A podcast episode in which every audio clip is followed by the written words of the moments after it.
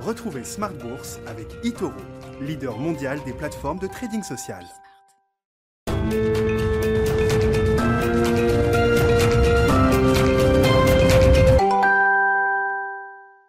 Et c'est reparti pour Smart Bourse, votre double dose quotidienne de marché en direct sur Bismart. Chaque jour à la mi-journée 12h30, 13h et le soir la grande édition, le grand digest de l'information économique, financière et boursière pendant une heure à partir de 18h30. Au sommaire ce soir, une accalmie sur les taux, sur les taux longs américains qui permet à la tech de repartir. C'est ce qu'on est en train de voir sur le marché américain avec un Nasdaq qui progresse de plus d'un demi pour cent.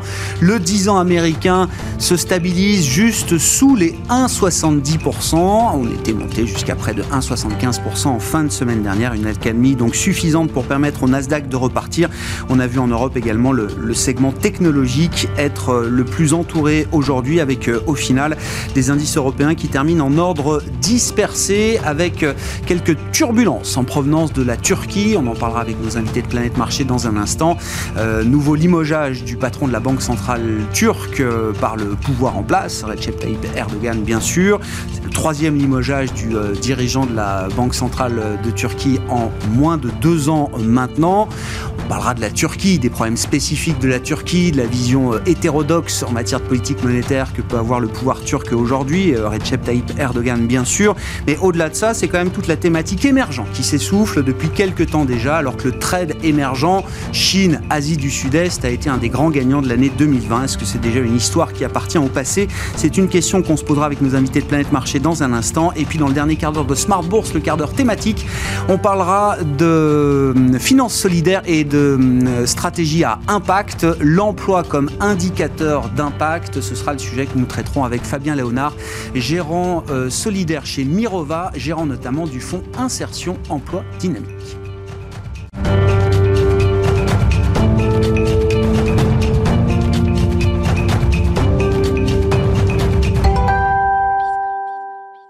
D'abord, le résumé complet de la séance du jour en Europe après la clôture, c'est avec Alix Nguyen depuis la salle de marché de Bourse Directe. Clôture dans le rouge à la Bourse de Paris à 5 968 points en baisse de 0,49% sur fond de craintes sanitaires en Europe dont l'Allemagne où Angela Merkel envisage un prolongement des quatre semaines de restrictions. Autre inquiétude grandissante sur les marchés, celle de la tension qui va crescendo entre Londres et Bruxelles, tension accentuée par les menaces de blocage par l'Union européenne des exportations de vaccins d'AstraZeneca en provenance d'un site du groupe situé aux Pays-Bas à destination du Royaume-Uni. Et puis en Turquie, un événement a bouleversé le marché d'échange. Il s'agit de Recep Tayyip Erdogan qui a pour la troisième fois depuis mi-2019 limogé le gouverneur de la banque centrale du pays. Une décision qui a entraîné l'effondrement de la livre turque.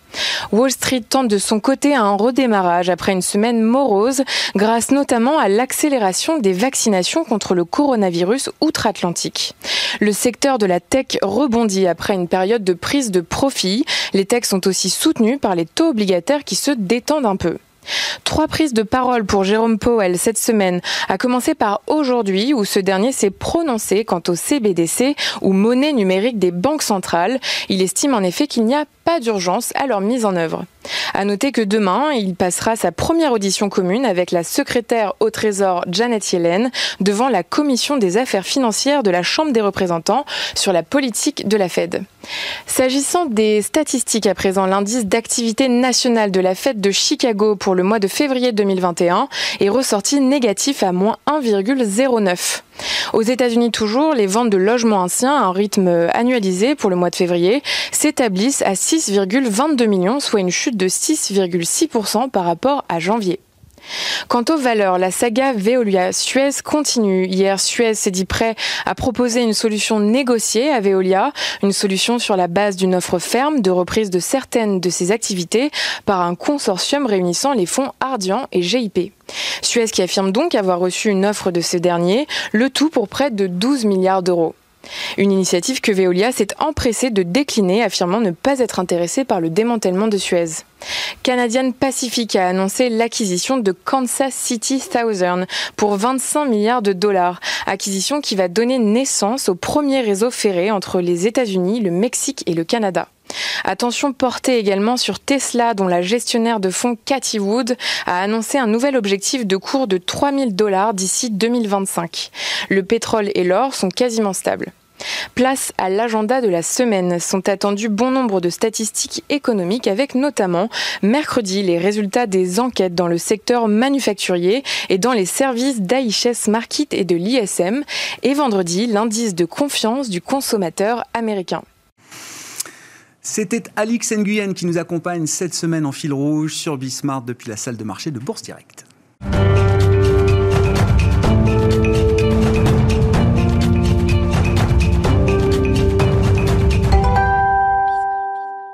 Trois invités avec nous en plateau pour décrypter les mouvements de la planète marché. Wilfried Galland est avec nous ce soir, directeur stratégiste de Montpensier Finance. Bonsoir Wilfried. Bonsoir Grégoire. Merci d'être là. Merci à Émeric Didet également de nous accompagner. Bonsoir Émeric. Bonsoir Grégoire. Directeur de la gestion de Pergame. Et Vincent Chéniaud est avec nous également. Bonsoir Vincent. Bonsoir. Merci d'être là. Vous êtes directeur de la recherche de Generali Investment. Je voulais qu'on dise un mot de la Turquie quand même, qui revient régulièrement dans l'actualité. Quand on parle de l'actualité de marché autour de la Turquie, généralement, c'est que ça n'est pas très bon signe. On a vu les actifs turcs sous pression aujourd'hui, la lire turque, la bourse turque qui baisse après le nouveau limogeage du euh, patron de la Banque centrale euh, turque par euh, le pouvoir en place, Recep Tayyip Erdogan bien sûr. C'est le troisième limogeage en moins de deux ans. comment on explique cette situation déjà, Vincent? Et puis les, les secousses turques peuvent-elles pénaliser peut-être les marchés adjacents et notamment euh, les grands marchés de la zone euro Qu'est-ce qu'on peut dire à ce sujet, euh, Vincent? Ouais, malheureusement, c'est un cas euh, classique d'ingérence du pouvoir politique dans la, politique monétaire. donc, c'est le contre-exemple parfait, puisque si on veut perdre la, la crédibilité auprès des investisseurs, c'est ce qu'il faut faire. Là, en l'occurrence, la Banque centrale avait relevé les taux pour s'attaquer aux problèmes d'inflation, et le pouvoir en place estime que cette hausse des taux est contre-productive, puisqu'elle peut casser la croissance, mais en plus, estime-t-il, euh, peut créer de l'inflation. Euh, euh, c'est malheureusement faux, pas crédible, et les investisseurs punissent la, les, les, actifs turcs comme il se doit.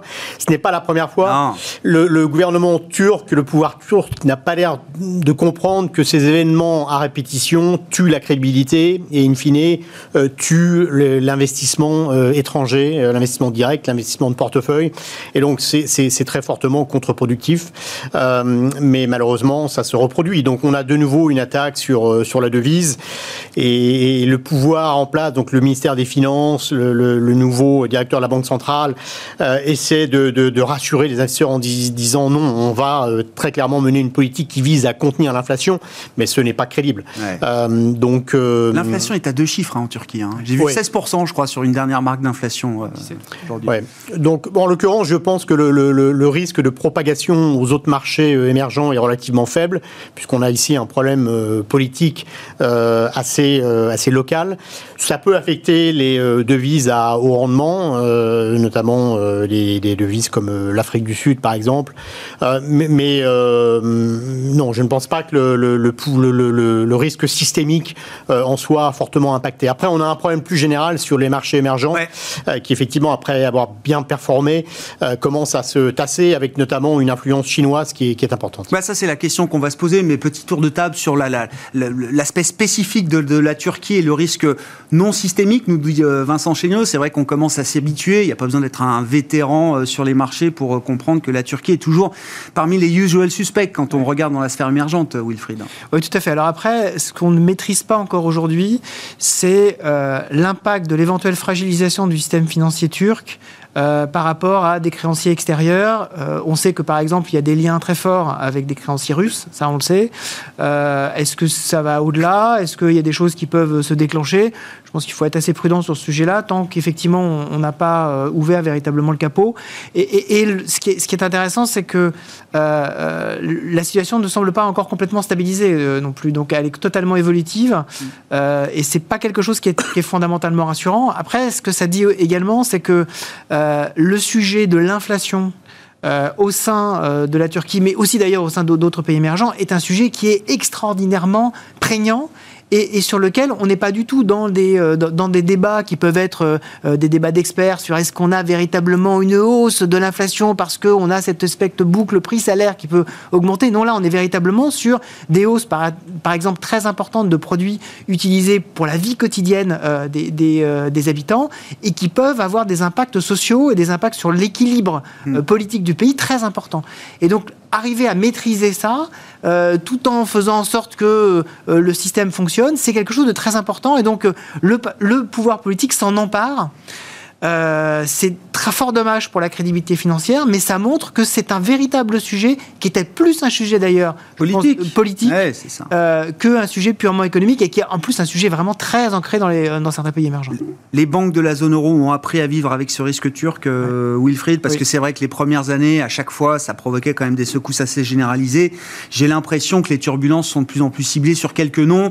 Je cite BBVA par exemple aujourd'hui, mais qui est une banque, alors qui a une filiale, enfin qui a 50% d'un établissement turc, mais euh, quand on lit les analystes et les spécialistes du secteur bancaire, c'est une, banque qui est euh, très couverte contre le risque turc également. Hein. En fait, les, euh, les, les, banquiers, quelque chose qu'ils savent assez bien faire, c'est apprendre à faire des provisions. Hmm. Hein, depuis, depuis la grande crise financière, on sait, on sait faire assez bien ça.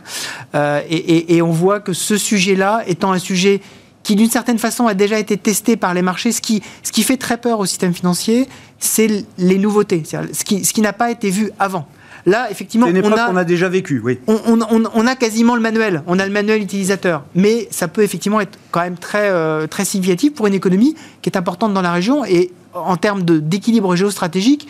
Euh, la Turquie, c'est euh, la, marche orientale de l'OTAN. Enfin, il faut, faut pas rigoler avec ça. C'est quelque chose qui peut être, dire, politiquement et géopolitiquement, quelque chose de très sérieux. Bon, une source de, déstabilisation potentielle là aux portes de, l'Europe. La Turquie, c'est pas nouveau, mais euh, c'est un, sujet qui revient régulièrement dans l'actualité de marché en l'occurrence, Émeric? Oui, mais par contre pour le côté financier et pour le côté euh, purement investisseur, on a vu euh, les banques ce matin réagir, celles qui sont le plus exposées à l'image de BNP ou BBVA, baisser fortement à l'ouverture mmh.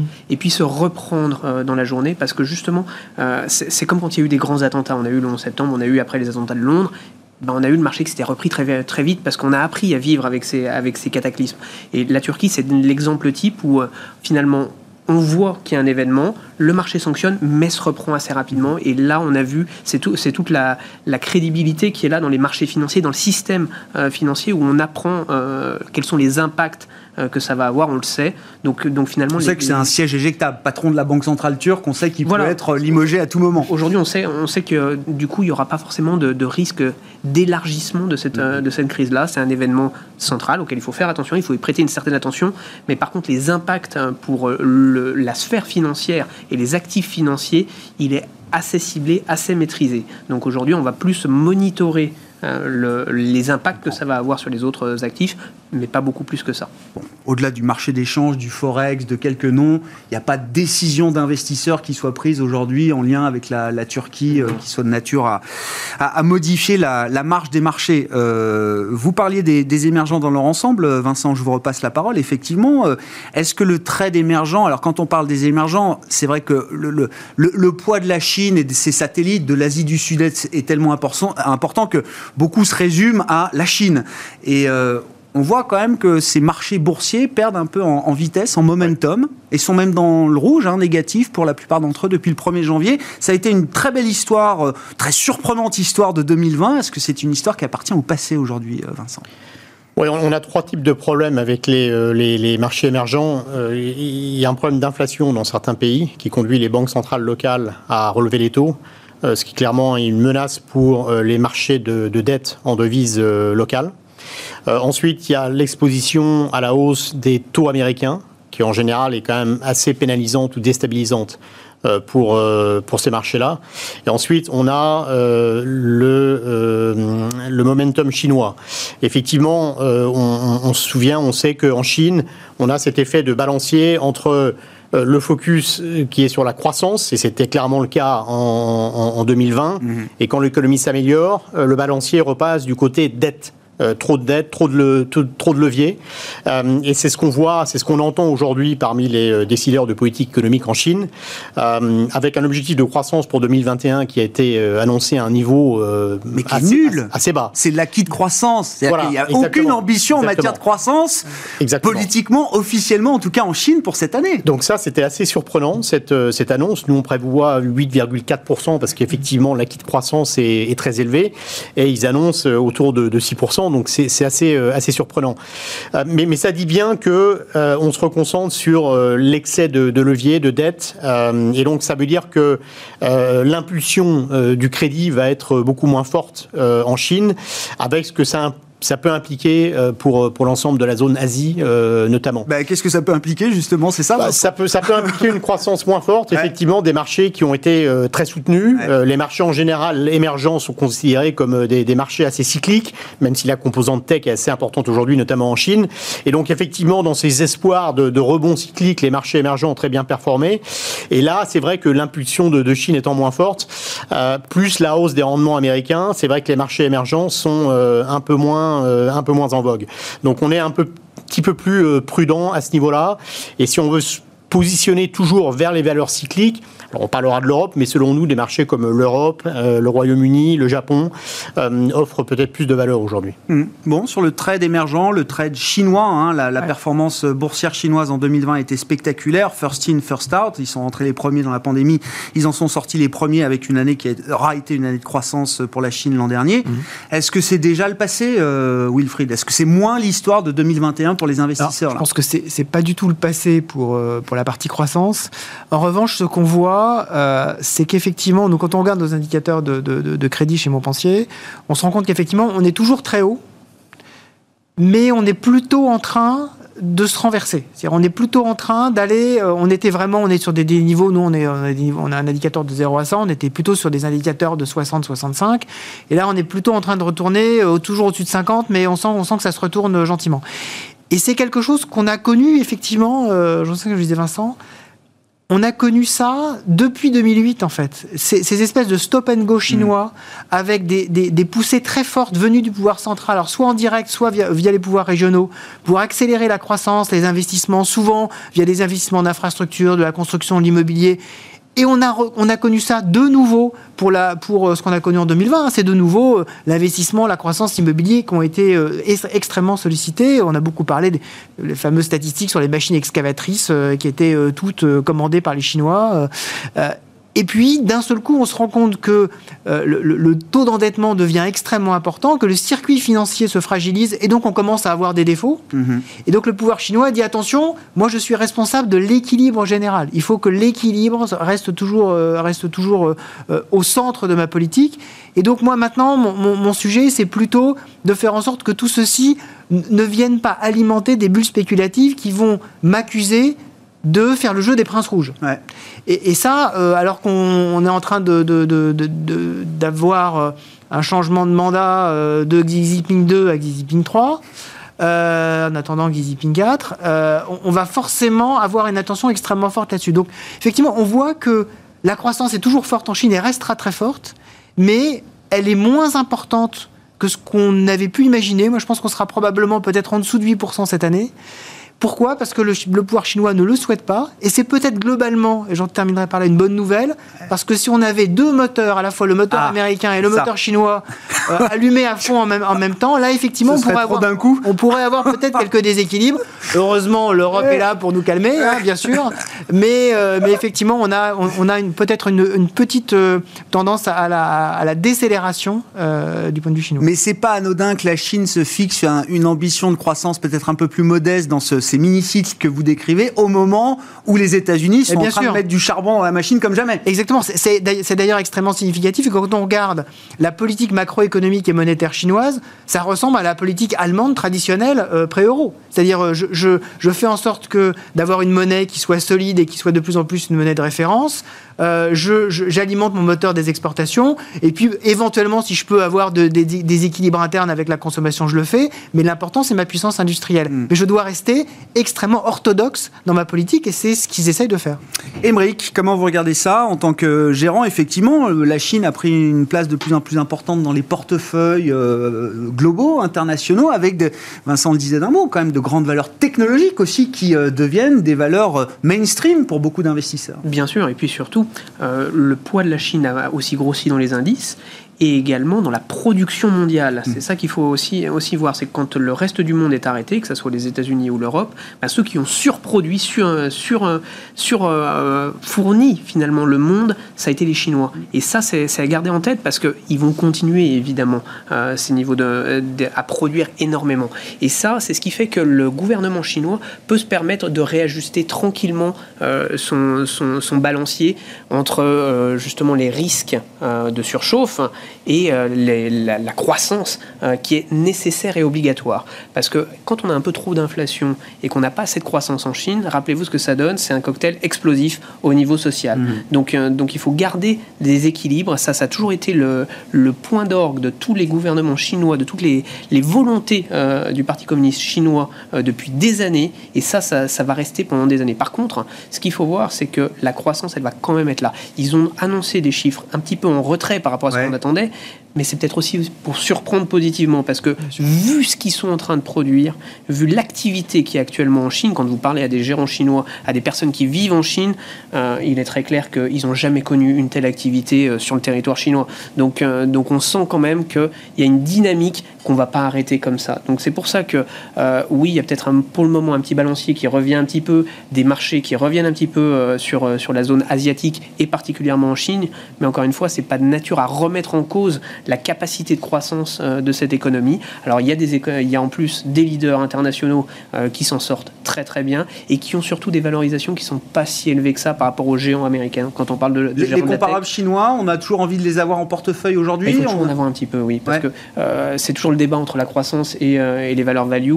Et quitte à aller chercher de la croissance, autant aller chercher peut-être quelques valeurs un petit peu moins chères en Asie qui ont du potentiel de croissance toujours très très fort par rapport à certains Américains qu'on va toujours aimer, mais qu'on va peut-être un petit peu moins pondérés euh, du fait de leur valorisation, de leur niveau de valorisation qui reste quand même à des niveaux très très élevés actuellement. Bon, est-ce qu'on réduit le poids des émergents dans les portefeuilles, dans les allocations Je sais pas, euh, Vincent, euh, est-ce que c'est... Oui, tactiquement oui, mais je, partage l'idée qu'effectivement, à un moment où on veut sous-pondérer la croissance qui est exposée à la, à la hausse des rendements, on peut aller chercher des valeurs qui sont moins, bien, moins bien valorisées, effectivement. Euh, dans une région, ne l'oublions pas, où on va développer, euh, où on développe la 5G euh, beaucoup plus rapidement que dans le, monde occidental. Et donc, ça va les placer en, position de, force. Hmm. On a la 5G à Paris, nous depuis ce week-end. Bah oui. depuis ce week-end, on l'a. C'était l'événement, le, poids tactique euh, des, émergents. Euh, Wilfried, je ne sais pas, est-ce qu'il faut être euh, méfiant, prudent là, à court terme? Est-ce ça, qu'on peut se permettre de baisser un peu sur cette, sur ce, ce, segment de marché? Je pense qu'il faut, il faut garder un cœur de portefeuille sur les émergents, ça c'est très clair. En particulier, moi je, pense que la thématique de la de, l'hétérogénéité des, émergents va, être de plus en plus une thématique très importante. Mm. Hein. C'est-à-dire qu'on voit les, les, dynamiques de zones sont quand même très très différentes entre la zone Amérique latine, la zone d'Europe centrale, euh, la zone du Moyen-Orient et, la zone d'Asie, et même entre la zone d'Asie du Sud-Est et la zone d'Asie du Nord. On n'a pas du mm. tout les mêmes, euh, les, mêmes dynamiques, la zone d'Asie du Nord étant beaucoup moins sujette aux variations du dollar que la zone d'Asie. Le découplage n'est pas encore fait, parce que je ne sais pas la dernière fois que j'ai utilisé l'acronyme BRICS, mais ça remonte à des années. C'est-à-dire que j'ai l'impression que c'est déjà euh, quelque chose qui est acté mais tout à fait. Mais en fait, je, pense que c'est pour ça qu'il faut être. En fait, il faut, il faut vraiment être toujours granulaire. Euh, nous, on reste avec une. Quand on a des fonds internationaux, on reste avec une, allocation, euh, en particulier chinoise, significative. Parce que, comme le disait Émeric, on a. Quand on dit émergence, c'est souvent Chine-Asie du Sud-Est. Exactement. Et après, d'un point de vue tactique, il faut regarder. il peut y avoir euh, des, des, des, possibilités sur des zones qui peuvent être, voilà, par exemple, de temps en temps, des zones d'Amérique latine qui peuvent profiter en particulier de, de, de, de l'impact très fort de la croissance américaine. C'est aussi des choses à regarder. Mais effectivement, il faut être très vigilant très granulaire sur le sujet et pas, euh, voilà, pas, pas, avoir une approche euh, très indicielle sur la partie émergente. Bon, le cas d'investissement de la zone euro, on va passer toutes les zones en revue avec vous euh, aujourd'hui. Euh, non mais on va parler évidemment, le match c'est États-Unis zone euro, mais enfin il n'y a, pas de match aujourd'hui. Est-ce que le résultat du match soyons pas tout de suite désagréables euh, vis-à-vis de la zone euro. Non, mais est-ce que, est que l'espoir, c'est une stratégie quand il s'agit de la zone euro? Euh, On n'a pas encore de perspective de réouverture très claire. On voit bien que tout le monde prolonge, étend les mesures de restriction. L'Allemagne sans doute demain, l'Italie reconfinée, la France bien sûr. on s'enlise aussi peut-être sur un policy mix qui est pas idéal. bon, la Banque centrale évidemment est présente, mais critique peut-être le fait que la politique budgétaire n'est pas assez dynamique face aux restrictions toujours en place. Bref, je vous fais pas le topo, mais est-ce que ça reste un cas d'investissement valable pour, euh, pour cette année, là, pour 2021 Alors, l'Europe, oui, reste un cas. Il reste des choses à faire en Europe, ça c'est très clair. Heureusement, heureusement, c'est que l'économie n'est pas morte en Europe. Mm. Euh, par contre, on va clairement fortement sous-pondérer la zone. Ah, ça c'est ça c'est une ça une certitude. Euh, vu la, capacité aujourd'hui de cette zone à réagir, on le voit au niveau politique, mais également au niveau monétaire. la Banque centrale n'a pas la réactivité qu'elle devrait avoir, mm. n'a pas la vigueur, la puissance et, et surtout n'a pas le discours euh, il faut être très clair, ils sont pas du tout en phase avec, avec le reste du monde. Ils devraient clairement faire beaucoup plus. Alors je ne sais pas s'ils travaillent pas assez ou s'ils euh, si, si, font pas assez de choses, mais, mais en tout cas c'est beaucoup trop léger en, mm, termes de, mm. en termes de réponse économique par rapport à l'ampleur euh, du désastre politique. Parce qu'il parce qu'il faut bien voir que c'est le, le pompier. Aujourd'hui, les banquiers centraux sont les pompiers du monde. Donc, euh, donc ils doivent pallier à, toute la problématique politique qui est aujourd'hui euh, en place. Et, malheureusement, en Europe, euh, on a... Enfin, ce qui se passe sur, si, parmi les problèmes politiques, je sais pas, on va pas rentrer peut-être dans le débat des tensions vaccinales, enfin des tensions politiques sur les vaccins, etc. Mais Qu'est-ce que vous voulez que la BCE euh, gère ce genre de situation? Mais malheureusement, oui, c'est toute la problématique, c'est qu'ils sont dans un, un, peu dans un corner, ils sont un ah. peu avec des institutions qui sont pieds et poings liés, parce que le, le, système décisionnel de la Banque Centrale Européenne n'est pas non plus euh, aussi pragmatique, par exemple, que le système américain, et c'est là où, euh, où, on préfère aujourd'hui, du coup, dans les portefeuilles, sous-pondérer fortement la, Zone, la zone euro et aller beaucoup plus aux États-Unis, où on sent quand même une vigueur incroyable, une reprise beaucoup plus forte, un potentiel de reprise plus fort, donc c'est pour ça qu'on surpondère la, la, zone Amérique. Et vous dites pas un moment que, que la zone euro profitera aussi à un moment de, de, bah, l'ouverture, la réouverture de ces économies, qu'on aura à ce moment d'adrénaline comme euh, l'ont euh, les États-Unis aujourd'hui? Si, parce qu'on le fait en investissant dans quelques valeurs européennes très internationales, ou alors avec un tout petit peu de valeurs euh, qu'on appelle dites recovery, qui sont des, des, valeurs qui vont être liées à la réouverture de l'Europe, parce que ces valeurs-là sont aujourd'hui avec des cours fortement bas, et que à un moment donné, on garde garde quand même un petit espoir que, euh, que l'Europe s'en sortira, arrivera à être vaccinée et donc euh, aura une réouverture de son économie. Mais, euh, mais encore une fois, quand on va faire de l'Europe, on va chercher les géants internationaux. ça peut être aussi les secteurs du luxe que les secteurs, les secteurs de comme Air Liquide ou. ou C'est pas le thème domestique européen qui vous intéresse le, plus aujourd'hui. Malheureusement, on est obligé de très fortement le sous-pondérer parce qu'encore une fois, la Banque centrale peut pas tout faire et il y a beaucoup mieux ailleurs. Bon, mais c'est un discours qui est partagé par euh, bon nombre de gérants, le discours que porte Emmerich, alors qui est, non, mais qui est un peu différent du discours de, de Alors peut-être que c'est dur, très dur, trop dur. Euh, je ne sais pas comment vous positionnez par rapport à ça, euh, Vincent, mais le cas d'investissement de la zone euro a quand même été décevant à nouveau, alors que je veux dire, la zone euro avait tout pour plaire en début d'année. Absolument. Non, mais je, ne céderai pas au pessimisme ambiant. Euh, c'est clair que non, c'est clair que la, croissance va être beaucoup plus faible en Europe. On a aujourd'hui une prévision de 4% de croissance contre 7,5 aux États-Unis, donc on va presque du simple au double. Donc c'est regrettable et cette histoire de vaccin est extrêmement préjudiciable, euh, retarde la réouverture.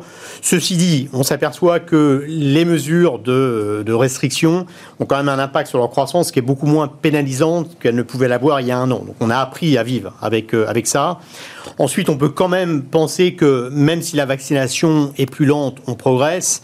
Avec euh, euh, la, hausse des températures d'ici l'été, on peut quand même tabler sur une réouverture des économies et donc un rebond cyclique qui va être malgré tout assez fort. Donc on repousse de quelques semaines et, en effet c'est dommageable, c'est regrettable, mais je ne crois pas que le, scénario de, reprise d'ici l'été soit, contesté. En plus, on a une, hausse des rendements obligataires qui est quand même euh, nettement inférieure à celle euh, qu'on a aux États-Unis, ce qui joue également sur la valorisation des, actions et on voit que le, facteur croissance euh, aux États-Unis est quand même très pénalisé par cette flambée des, des rendements obligataires qu'on a évité en Europe. Donc, je ne pense pas personnellement qu'il faille sous-pondérer l'Europe l'Europe. L'Europe est, on sait, assez fortement pondérée dans les valeurs cycliques qui vont quand même bénéficier de la réouverture. Donc tous les secteurs qui ont énormément souffert, les secteurs cycliques comme les, financières, tout ce qui est voyage, loisirs, hospitalité, on va quand même avoir une, réouverture.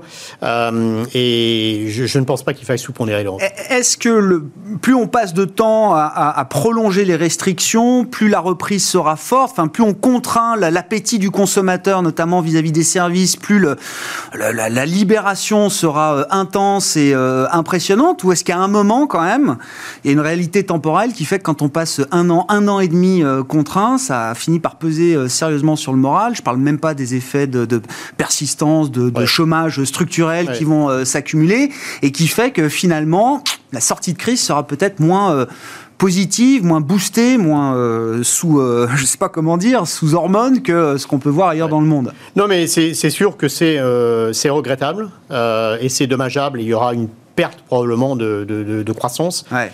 mais, mais encore une fois, je ne crois pas qu'il faille remettre en cause totalement ce, ce scénario de, de, forte reprise d'ici l'été. Bon, moi, je, suis assez, d'accord avec ça. Euh, je pense que beaucoup de choses vont dépendre de l'Allemagne.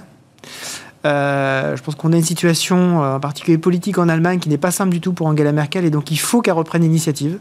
Il faut qu'il y ait quelque chose qui, lui permette de dire je, pars euh, en septembre sur euh, un nouvel élan, sur quelque chose d'important pour mes concitoyens. Et donc il faut que l'Allemagne, d'ailleurs on a plusieurs, plusieurs éléments hein, d'augmentation de, la quantité de dette levée par l'Allemagne, de lever euh, véritablement de ce, cette espèce de frein structurel constitutionnel à l'endettement allemand. Donc je pense que là on a, une possibilité. Je pense qu'à court terme, à horizon 3-4 mois, on va avoir cette espèce de boost de croissance qui sera inéluctable parce qu'on a, on a déversé tellement d'argent public euh, dans l'économie que de toute façon, même si on a un effet multiplicateur relativement faible sur cet argent public, et on a effectivement, on peut avoir des doutes là-dessus, on aura cette espèce de boost de croissance. Donc c'est pour ça que nous, par exemple, sur les petites valeurs européennes, on est, euh, on est, on est toujours très positif.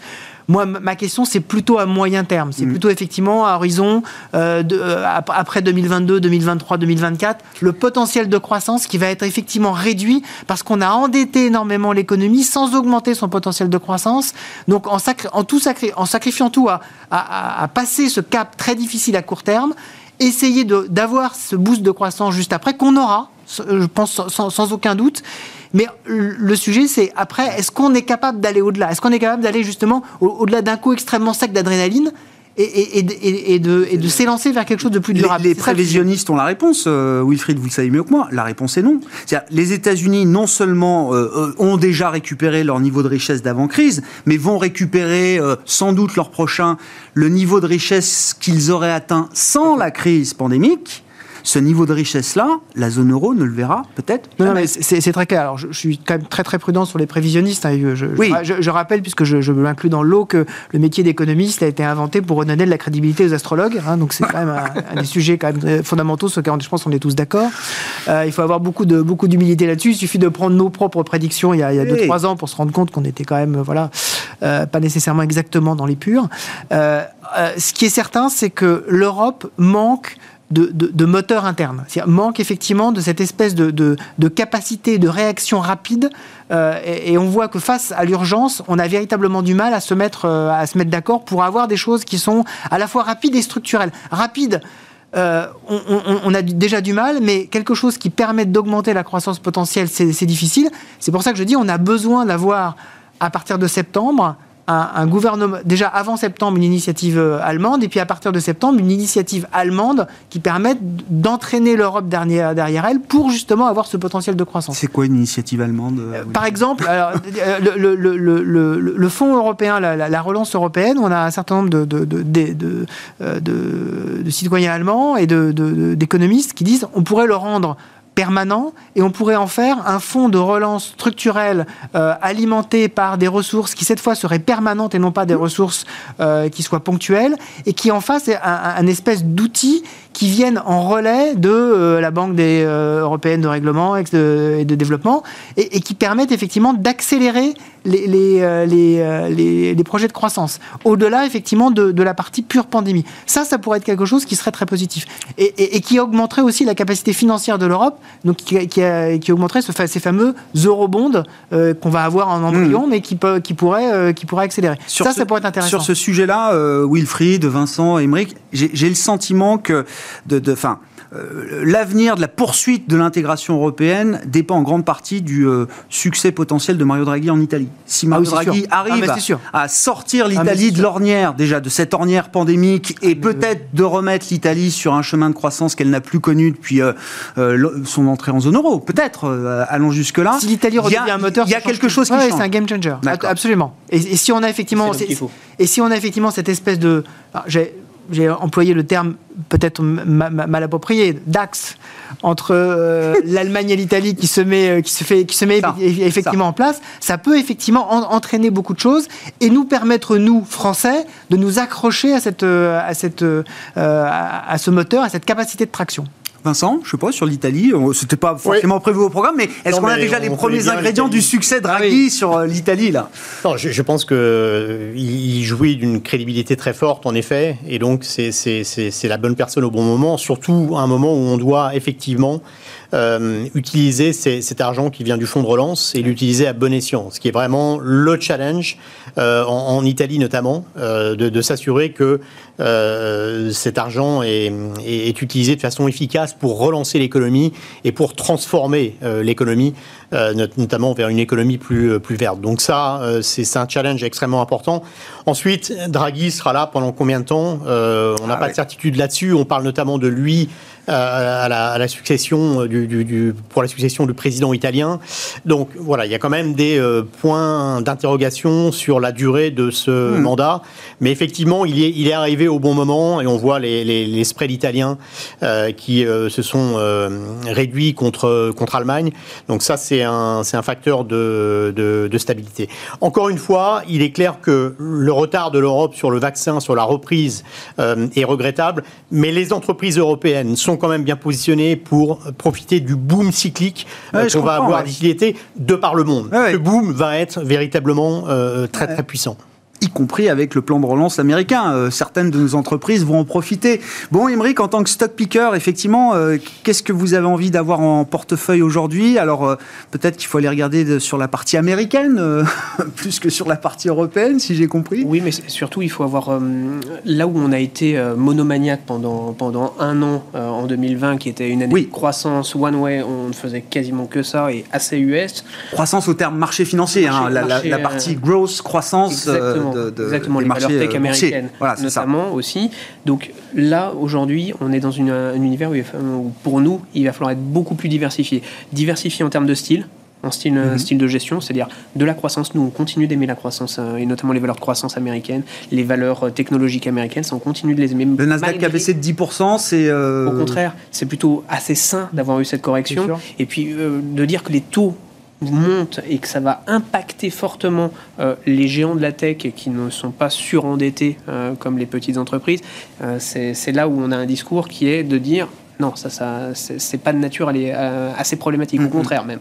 Donc, euh, donc c'est pour ça qu'on continue à, apprécier ces valeurs-là, mais surtout on va être beaucoup plus diversifié dans les secteurs, parce que oui, des taux qui montent, c'est bon pour euh, le côté bancaire, le côté financier, bon pour l'assurance, le côté reprise économique va être bon pour les, tout ce qui touche à la reprise du cycle. on a aussi tout ce secteur oublié qu'on trouve aussi en Europe, sur lequel on peut aller chercher des valeurs de recovery, des valeurs liées au tourisme ou ce genre de, société. On peut en mettre une petite, petite portion dans, le, dans les portefeuilles, parce que ces valeurs liées, euh, liées à la reprise euh, européenne, qui n'est pas encore là pour le coup, mhm. euh, elles sont pas encore chères aujourd'hui. je comprends. Et, celles-là, elles offrent un, potentiel. Il y a des petites, hein, on peut aller chercher des petits voyageurs du monde, ou on peut aller chercher des, des, grandes qui, qui, qui n'ont pas encore remonté, ou même des, des, grands constructeurs, des Vinci, des FH, qui, qui vont bénéficier de tout, tout élément de reprise, donc qui bénéficieront également des grands contrats qui vont être mis sur le marché pour aller rechercher de la croissance en Europe.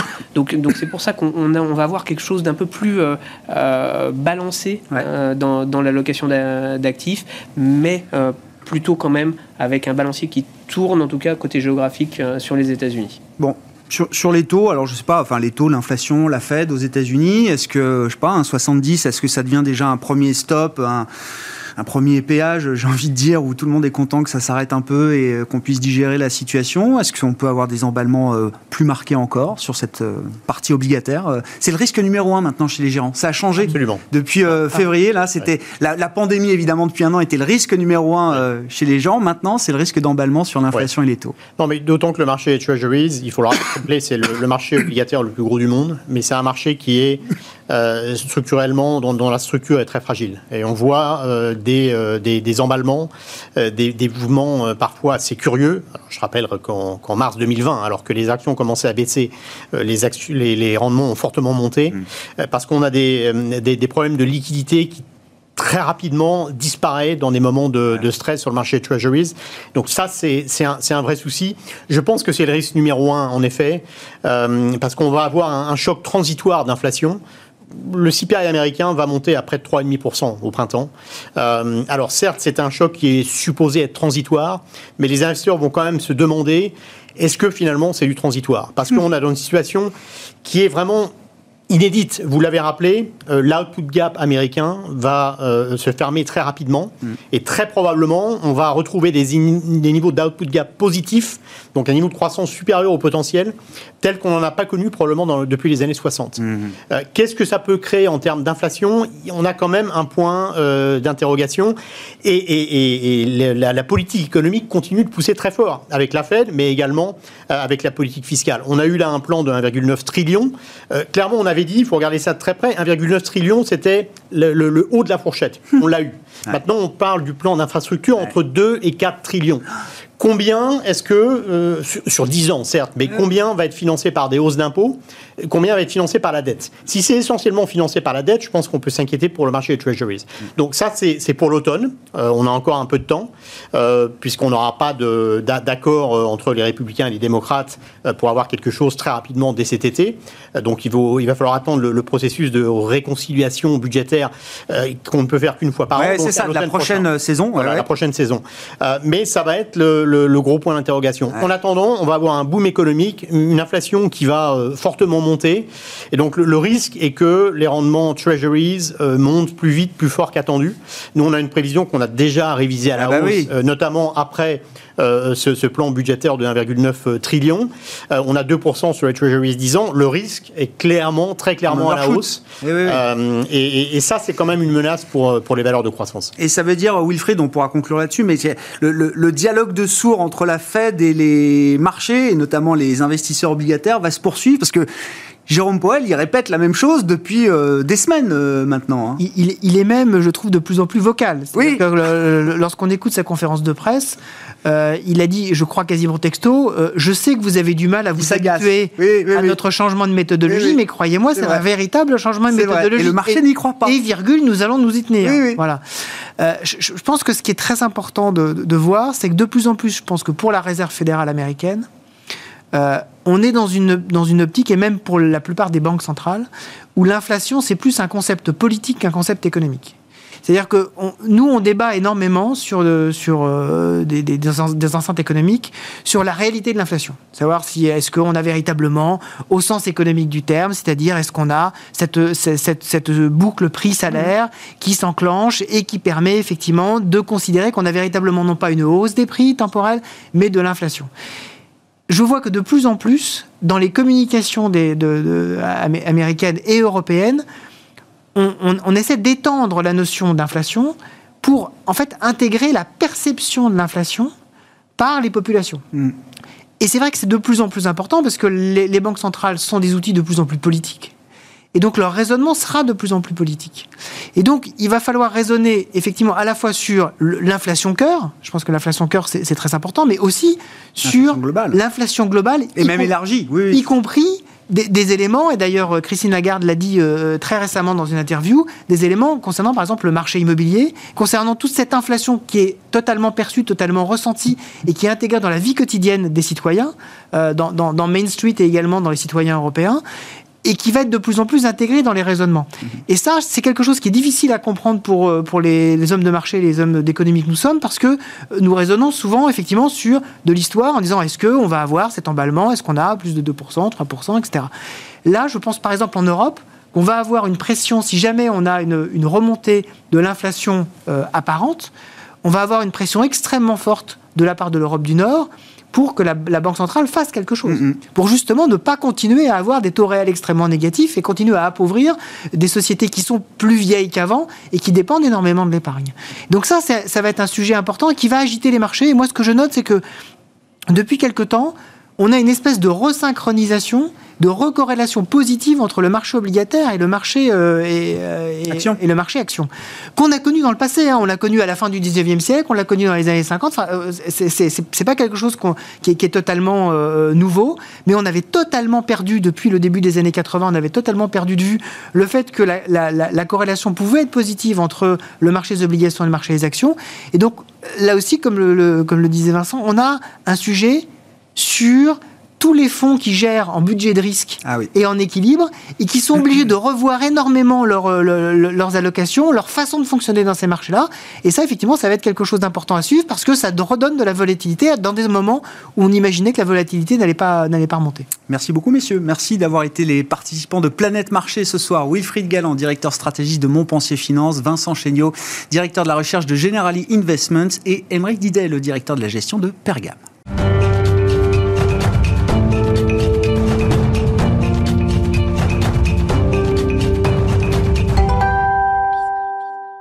Pergame. soir, c'est le quart d'heure thématique, marché à thème, consacré ce soir à l'emploi comme indicateur d'impact. Et on en parle avec Fabien Léonard, qui est gérant chez Mirova. Bonsoir et bienvenue, euh, Fabien. Vous êtes euh, gérant même solidaire chez Mirova, maison évidemment tournée euh, vers l'investissement socialement responsable. C'est la, raison d'être de Mirova et sa mission même, je crois, aujourd'hui. Fabien, vous gérez le fonds Insertion Emploi Dynamique. On avait parlé avec vous de la finance solidaire, la poche finance solidaire mmh. du fonds. Ce qui nous intéresse aujourd'hui, c'est cet indicateur d'emploi. L'emploi, je le disais, comme indicateur de performance et d'impact pour euh, les entreprises que vous avez en portefeuille. J'aime bien votre approche parce que sur le plan macro, souvent les économistes nous disent l'emploi c'est un indicateur retardé. Mais quand on est sur le, plan micro comme vous, c'est un indicateur très précieux. Oui, c'est précieux. Alors, on va quand même juste rappeler qu'on va faire un zoom aujourd'hui ensemble sur la partie 90% de notre fonds. Puisqu'on parle d'un fonds 90-10, le solidaire est de côté, et on parle bien des 90% d'actions cotées, euh, qui sont euh, finalement en, parallèle de cette poche solidaire. Alors, euh, pourquoi est-ce qu'on a, on a choisi ça? Déjà, c'est que Évidemment, quand on mélange des classes d'actifs aussi différentes que des financements solidaires pour l'inclusion, le handicap sur la partie non cotée et des actions cotées, on, on essaye de réconcilier euh, l'irréconciliable. Mhm. Donc, euh, évidemment, en plus de notre approche extra-financière, on, a, on s'est exigé euh, une mesure d'impact sur l'emploi en France. Alors, en France, juste une parenthèse. Oui, la parenthèse, c'est, que ce fonds est, juridiquement interdit à la distribution en dehors de la France. Donc les, les centaines de millions d'euros qui sont dedans, et il y en a beaucoup, appartiennent à des épargnants français. C'est pour ça que l'impact, comme sur la poche solidaire, est en France. Ouais.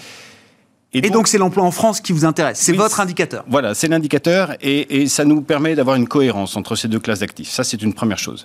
Euh, ensuite, euh, l'emploi, c'est clairement une problématique qui est au cœur des objectifs de développement durable de l'ONU. Le 1, le 8, le 10, si on les regarde tous en transversal, l'emploi est au cœur de tout. Mhm. Si vous n'avez pas d'emploi, bah, tout le reste, euh, finalement, on, ça sert à rien d'essayer d'accéder aux, besoins secondaires quand on n'a pas les besoins primaires et l'emploi en fait partie. Mhm. Et, il nous semble aussi que c'est rappeler à la communauté des investisseurs et surtout à nos clients qu'on on, met au cœur de nos décisions d'investissement quelque chose qui a été un peu oublié par les investisseurs. C'est qu'évidemment, on recherche pour nos clients des, plus-values sur le long terme, une valorisation du capital, mais on ne veut pas que ce soit au détriment euh, de l'emploi, du mien, du vôtre, de, de, tous ceux de nos clients et des retraités dont les retraites faut s'en souvenir en France, sont payés par les actifs. Très intéressant, effectivement, on comprend toute la pertinence de cet indicateur euh, d'emploi comme indicateur de performance, d'impact pour vous, euh, Fabien. Que vous apprend le passé, euh, en l'occurrence, parce que vous menez un rapport d'impact, alors qu'il est toujours décalé dans le temps. Encore une fois, c'est une variable décalée. Mais que vous apprend le passé Je crois que le dernier rapport d'impact, c'est celui qui couvre l'année 2019. Il s'arrête à fin 2019, Fabien. les cinq dernières années. Et la question suivante, c'est que, que nous dit le présent ou que vous dit l'année 2020 Parce qu'on a des ruptures, j'imagine, en termes de dynamique d'emploi, de variation d'emploi dans les entreprises que vous suivez. Vous allez nous expliquer. Mais qu'est-ce que cette année 2020 peut vous apporter pour la suite?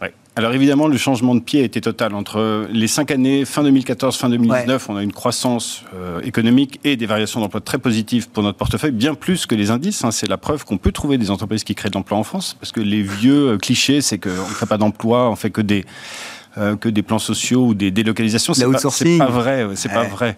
Quand on quand on met le zoom, c'est pas vrai. Alors évidemment, l'année 2020, c'est le stress test de notre méthode, qui est ancienne déjà, mais on n'a jamais connu un tel euh, un tel choc. Euh, je ne parle pas du choc financier, mais du choc sur sur l'emploi, bien sûr. Et, et, et ce qui est intéressant, c'est que tout le monde s'est mis à en parler y compris les investisseurs, alors que jusqu'alors, franchement, on est les seuls à s'intéresser à cette problématique. Alors, il se trouve que dans notre rapport d'impact, euh, une des, un, des éléments pour nous, c'est évidemment les échanges avec les entreprises mhm. dans lesquelles on investit. Et il se trouve que pendant la crise Covid, le premier confinement, et puis un, peu l'été, on était en train de parler à nos sociétés, à la fois sur les chiffres fin 2019, puisqu'on est décalé, vous l'avez dit, mais aussi sur les perspectives 2020. Et en plein en plein marasme, en plein zéro, euh, zéro visibilité, on demandait aux directeurs financiers, aux investisseurs, euh, relations investisseurs, euh, quelles sont les perspectives. Évidemment, silence radio. mais, mais ce qui est intéressant, c'est qu'il y a plusieurs éléments. C'est que les, situations, évidemment, sectorielles, je ne vais pas vous l'apprendre, sont très différentes d'un secteur sur l'autre. Mais dans ce qui ressortait, c'était aussi l'importance des salariés français et, autres, et, en dehors de la France. Euh, c'est-à-dire que les entreprises n'ont pas voulu euh, faire des ajustements hyper rapides. Euh, beaucoup de, discours, alors des sociétés qu'on a en portefeuille qui ne sont pas les sociétés classiques, puisqu'elles ont une croissance en France, mais elles mettaient en avant la qualité, la difficulté pour aller chercher des bons salariés, pour les former. Euh, pour ensuite, si vous les, si vous les jetez comme un mouchoir, euh, le marché s'en souvient. on est dans des secteurs qui quelquefois sont tendus.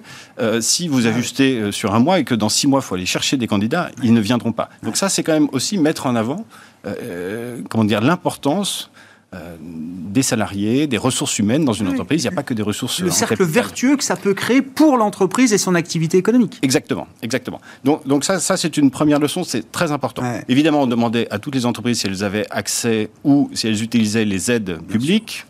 Pas toutes. Certaines qui ont tout fermé n'ont même pas fait appel à ces aides publiques, c'est aussi le signe de leur solidité.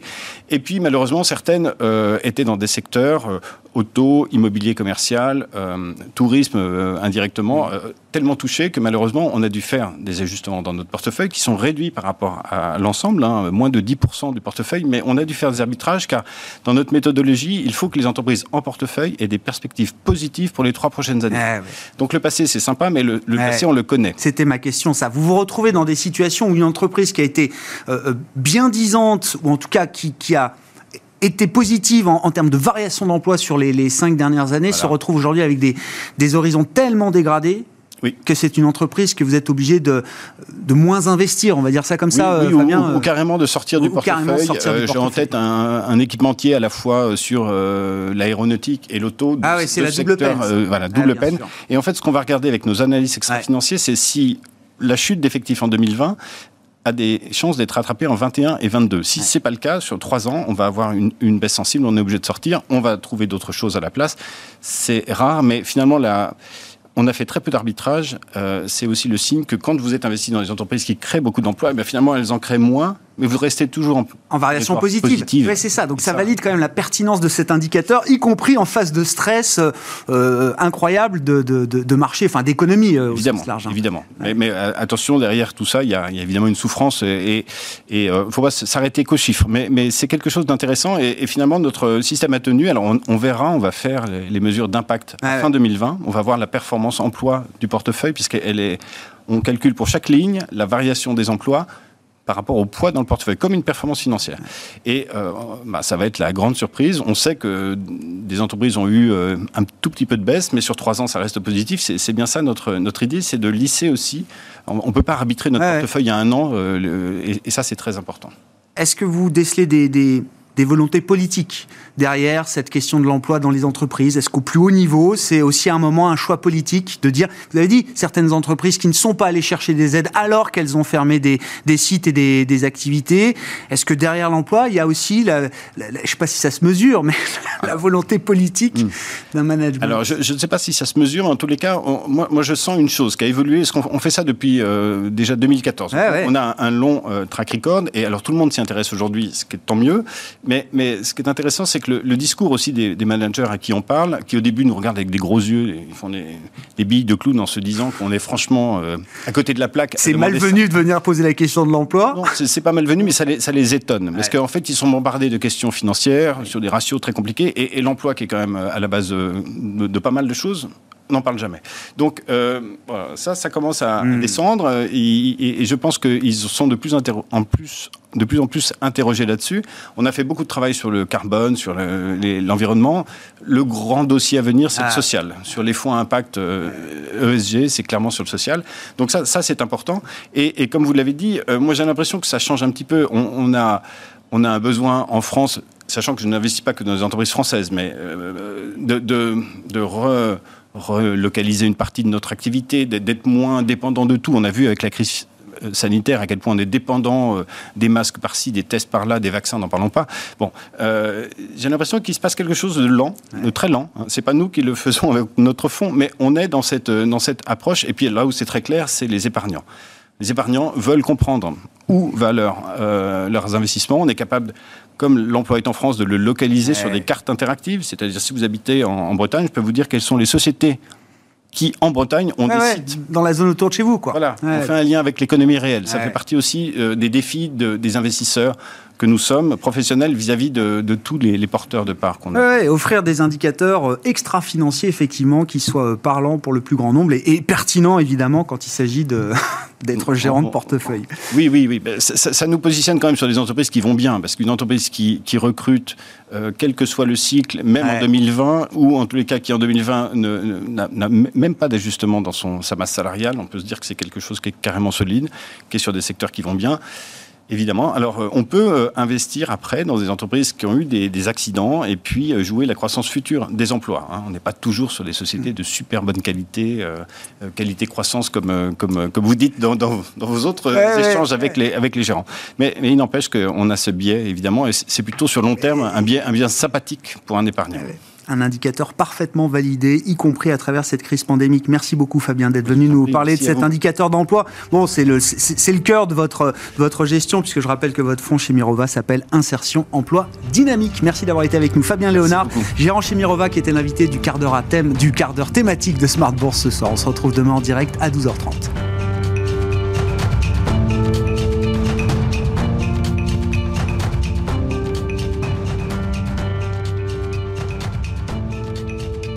C'était Smart Bourse avec Itoro, leader mondial des plateformes de trading social.